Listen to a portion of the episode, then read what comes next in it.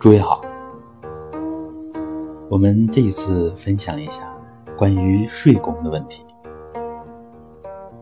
也就是睡觉怎么来练功。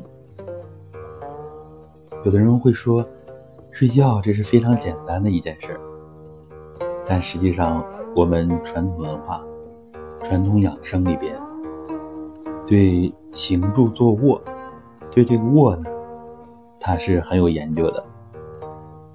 一会儿呢，要给大家分享睡功的第一人。好，首先我们先介绍一下，今天呢，我们分享睡功是一种非常科学的，叫做混元卧，也可以叫做混元卧功这种睡觉练功的方法。它具体怎么做呢？首先是仰卧。脸朝上，这样平躺着，然后呢，把两个脚心相对，把前胯打开，膝呢朝向两侧，这样把脚尽量靠近自己的胯部，这样呢下肢成为一个类似于环状，这样就相当于两个脚。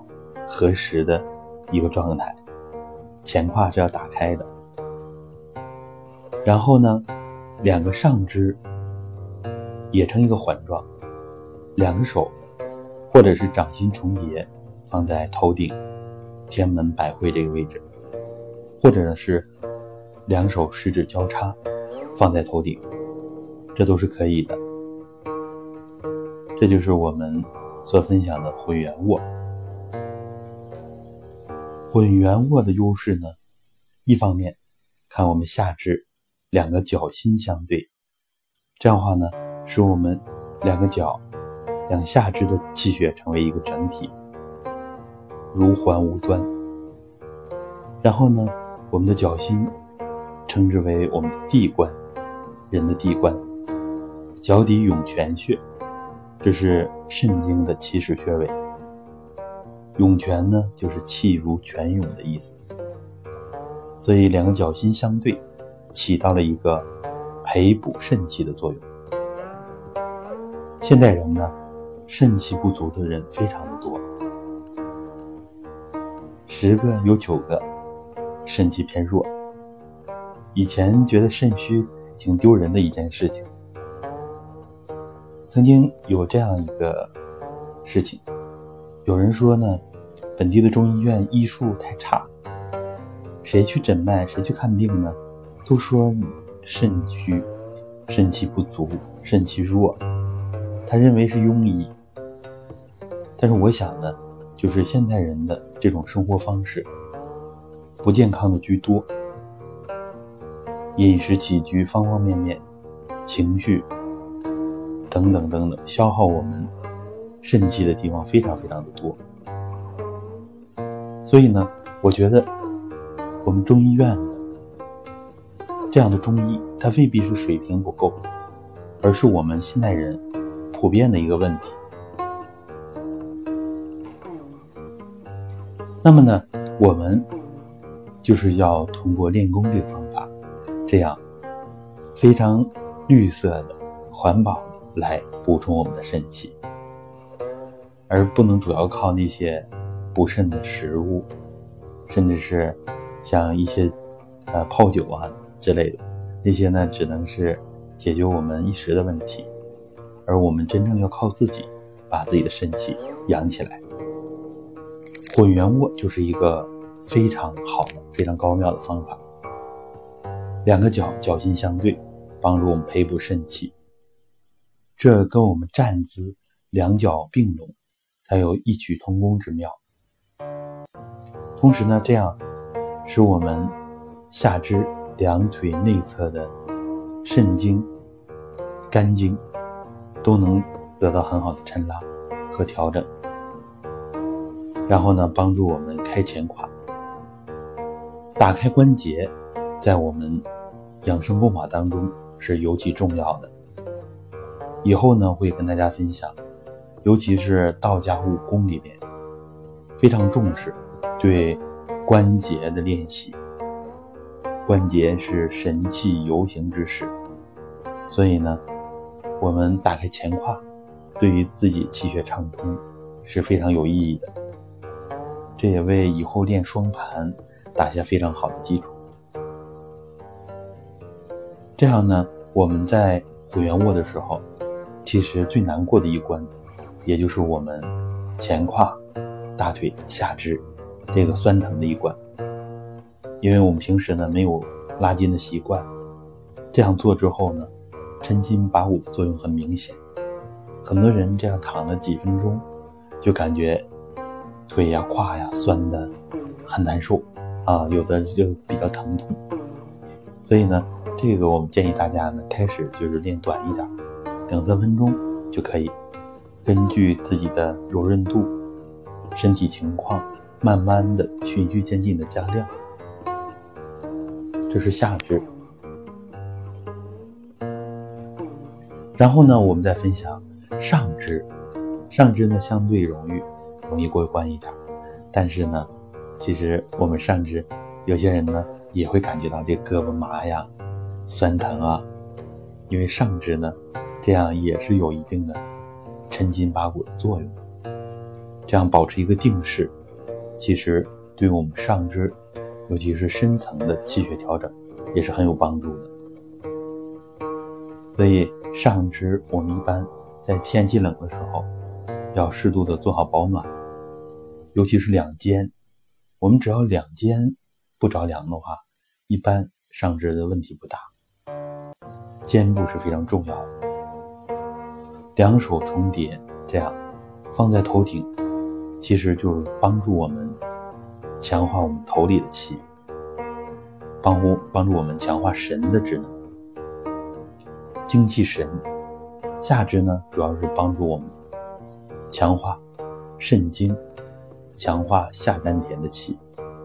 这样呢，下面练我们的精气充足、元气充足，上面呢练我们的神气充足，把我们神补起来。所以呢，这个方法实际上是。精气神并练的一个方法，上面两上肢形成一个环，下面两下肢形成一个环，所以我们把它称之为混元卧。混元卧，它是帮助我们强化混元气的，其实呢，也帮助我们强化中宫，因为呢，头是天，脚是地。这是人的整体观当中的一个分支。把天地都练好了之后，其实天地之间正好就是我们的会元窍，大约在胃的后面这个位置，中宫，帮助我们很好的把中宫强化起来。那么具体这个会元卧功应该怎么练呢？我们在传统导引入门的那个专辑当中。有专门的混元卧功的口令词，大家可以听那个口令词来练习，非常的全面。开始呢，两手从肚脐这个位置升起来，可以开始点一点肚脐。点肚脐呢，就是相当于另外一种卧功的方法，叫做还阳卧。还阳卧。补充肾气是更快的，甚至两个手放在腹部两侧，放在大腿根的位置，这样呢，其实培补肾阳肾气更快。但是它的问题呢，是我们熟睡之后呢，我们的精气容易化成浊精跑掉，啊，男性容易出现梦遗的这个现象。所以呢，为了更好的把精气升起来，以后呢，我们要分享道家的炼精化气这个观点，这个理论。尤其是我们成家的人，怎么办呢？所以我们练位置呢，一般不练那么低，啊，都要高一点，练到肚脐这个位置，练到中宫火元窍。火阳卧呢，就是把两只手升到头顶。